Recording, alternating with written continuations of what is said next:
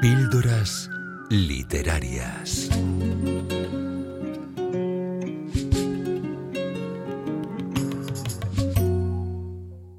Historia de una gaviota y del gato que la enseñó a volar, de Luis Sepúlveda. Primera parte, capítulo 1, Mar del Norte.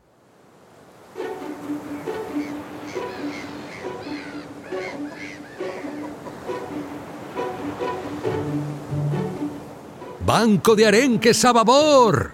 anunció la gaviota vigía, y la bandada del faro de la arena roja recibió la noticia con graznidos de alivio. Llevaban seis horas de vuelo sin interrupciones, y aunque las gaviotas piloto las habían conducido por corrientes de aires cálidos que hicieron placentero el planear sobre el océano, sentían la necesidad de reponer fuerzas. Y qué mejor para ello que un buen atracón de arenques.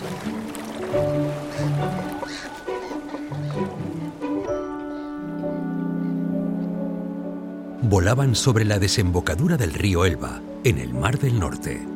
Desde la altura veían los barcos formados uno tras otro, como si fueran pacientes y disciplinados animales acuáticos esperando turno para salir a mar abierto y orientar allí sus rumbos hacia todos los puertos del planeta. A Kenga, una gaviota de plumas color plata, le gustaba especialmente observar las banderas de los barcos, pues sabía que cada una de ellas representaba una forma de hablar, de nombrar las mismas cosas con palabras diferentes. ¡Qué difícil lo tienen los humanos! Las gaviotas, en cambio, graznamos igual en todo el mundo, comentó una vez Kenga a una de sus compañeras de vuelo. Así es, y lo más notable es que a veces hasta consiguen entenderse. Graznó la aludida. Más allá de la línea de la costa, el paisaje se tornaba de un verde intenso. Era un enorme prado en el que destacaban los rebaños de ovejas pastando al amparo de los diques y las perezosas aspas de los molinos de viento. Siguiendo las instrucciones de las gaviotas piloto, la bandada del faro de la Arena Roja tomó una corriente de aire frío y se lanzó en picado sobre el cardumen de arenques. 120 cuerpos perforaron el agua como saetas, y al salir a la superficie, cada gaviota sostenía un arenque en el pico. Sabrosos arenques, mmm, sabrosos y gordos justamente lo que necesitaban para recuperar energías antes de continuar el vuelo hasta Den Helder, donde se les uniría la bandada de las Islas Frisias.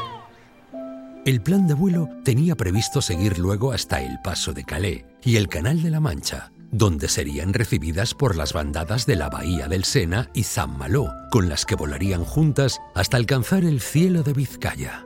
Para entonces serían unas mil gaviotas que, como una rápida nube de color plata, irían en aumento con la incorporación de las bandadas de Belil, Oleron, los cabos de Machichaco, de Lajo y de Peñas.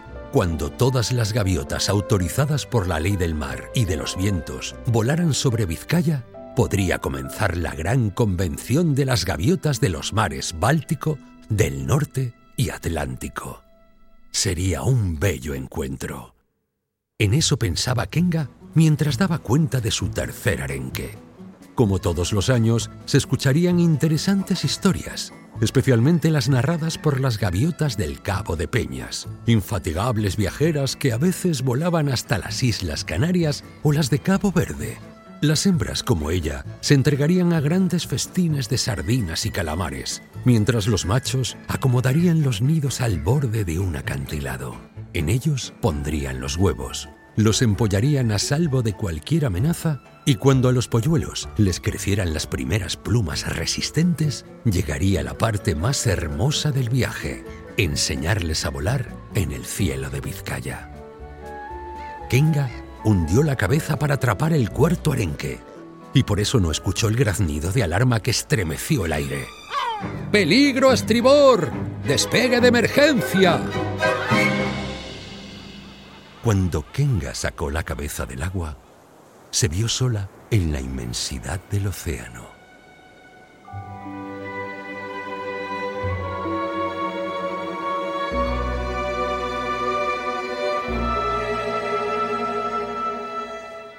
Fragmento de Historia de una gaviota y del gato que la enseñó a volar, de Luis Sepúlveda. Continuará.